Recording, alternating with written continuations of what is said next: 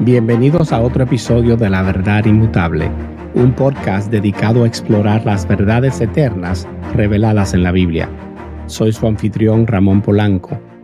En el episodio anterior analizamos la importancia de la palabra Evangelio y hoy quiero compartir con ustedes algunos pilares fundamentales de creencias del cristianismo que nos ayudan a conocer mejor quién es Dios. Muchas personas tienen ideas equivocadas sobre lo que realmente enseña la Biblia. Así que mi objetivo es clarificar lo que dicen las escrituras sobre varios temas centrales de la fe cristiana. Voy a respaldar todo con referencias bíblicas para que puedan verificar ustedes mismos lo que Dios ha comunicado. Empecemos con la persona de Jesucristo. Como podemos ver en Juan capítulo 1 versículo 1, Jesús es llamado Dios en las Escrituras. Tomás incluso se dirige a él como Señor mío y Dios mío en Juan capítulo 20 versículo 28.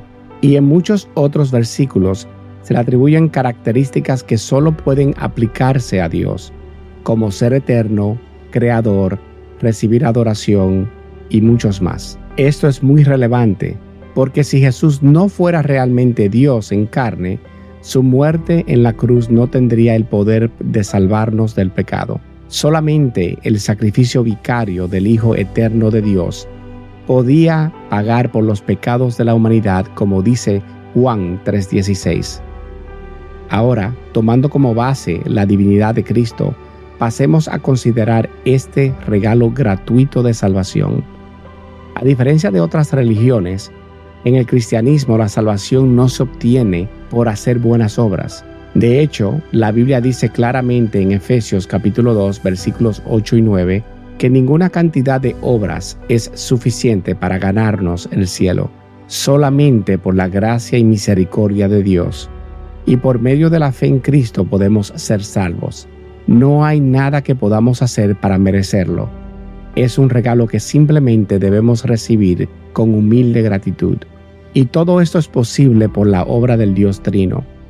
El eterno Dios existe en tres personas, el Padre, el Hijo y el Espíritu Santo.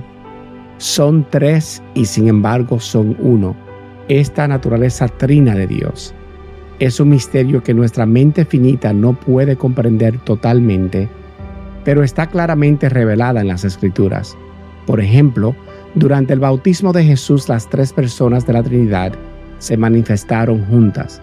El Hijo fue bautizado, el Espíritu Santo descendió sobre él y el Padre habló del cielo, como en Mateo capítulo 3 versículos 16 y 17. Además, Jesús mismo dio la gran comisión de hacer discípulos, bautizándolos en el nombre del Padre, del Hijo y del Espíritu Santo, como en Mateo 28, 19. Y el hecho de que la Trinidad sea un misterio no la hace menos cierta o crucial para la fe cristiana. De hecho, fue el Espíritu Santo quien inspiró a los autores bíblicos para que registraran con precisión la palabra de Dios que dice en 2 de Timoteo capítulo 3 versículo 16. Toda escritura es inspirada por Dios y es útil para enseñarnos lo que es verdad y para hacernos ver lo que está mal en nuestra vida. Nos corrige cuando estamos equivocados y nos enseña a hacer lo correcto. Estimado oyente, hay muchas doctrinas profundas en las que podríamos pensar, pero mi oración es que esto les haya ayudado a comprender que la vida cristiana se basa completamente en cada palabra que Dios mismo nos ha revelado en su palabra. Es vital que comprendamos y abracemos estos pilares fundamentales de la fe, pues son la base de nuestra relación con Dios y toda la teología cristiana derriba de ellos.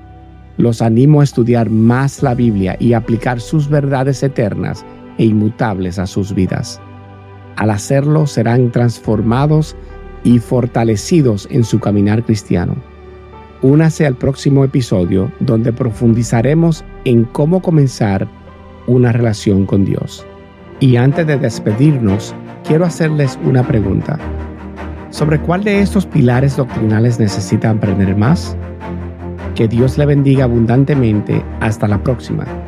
Y no olviden escribirnos con cualquier otra pregunta a podcast.verdaddedios.com.